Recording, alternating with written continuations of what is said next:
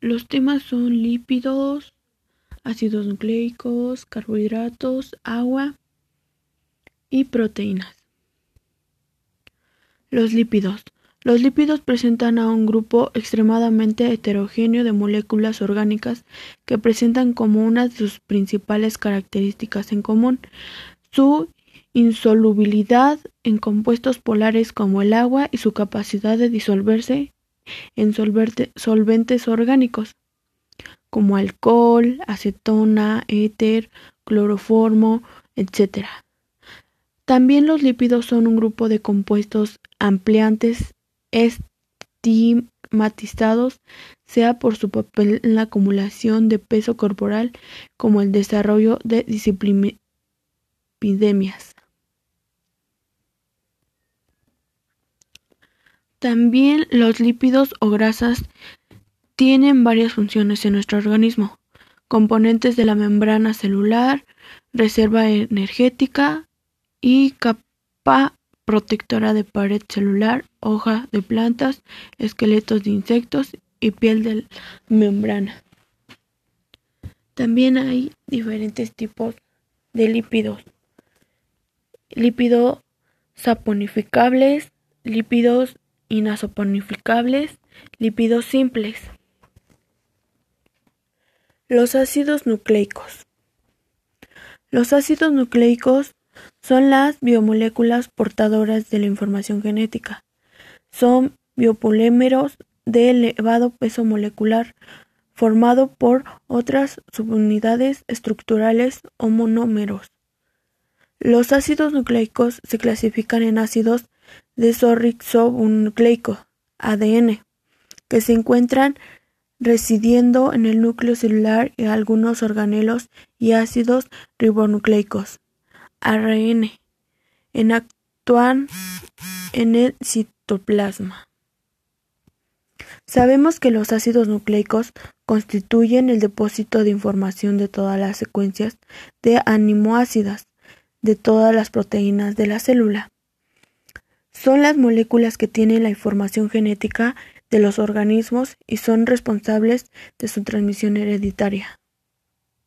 Existen dos tipos de ácidos nucleicos, ADN y RN. Se diferencian por el azúcar pentosa, que lleva desorribosoma y ribosoma, respectivamente, además de diferenciar por las bases nitrogenadas, que contiene adenina, guanina, citonina y tinina. En el ADN y adenina, guanina, citonina y uracilo en el ARN.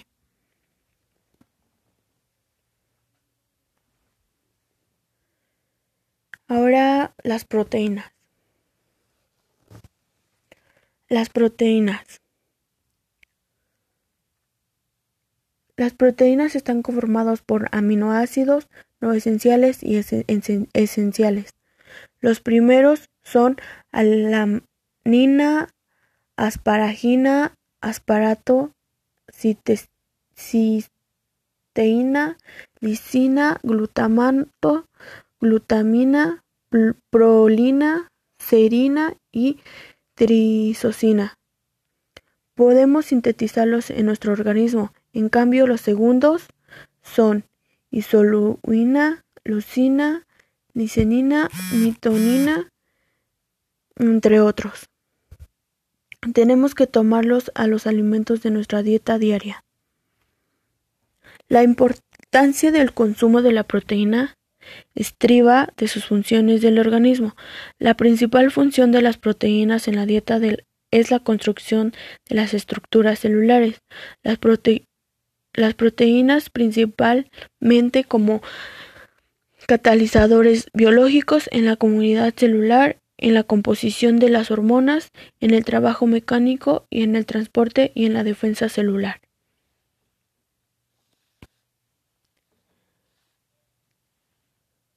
La clasificación de las proteínas.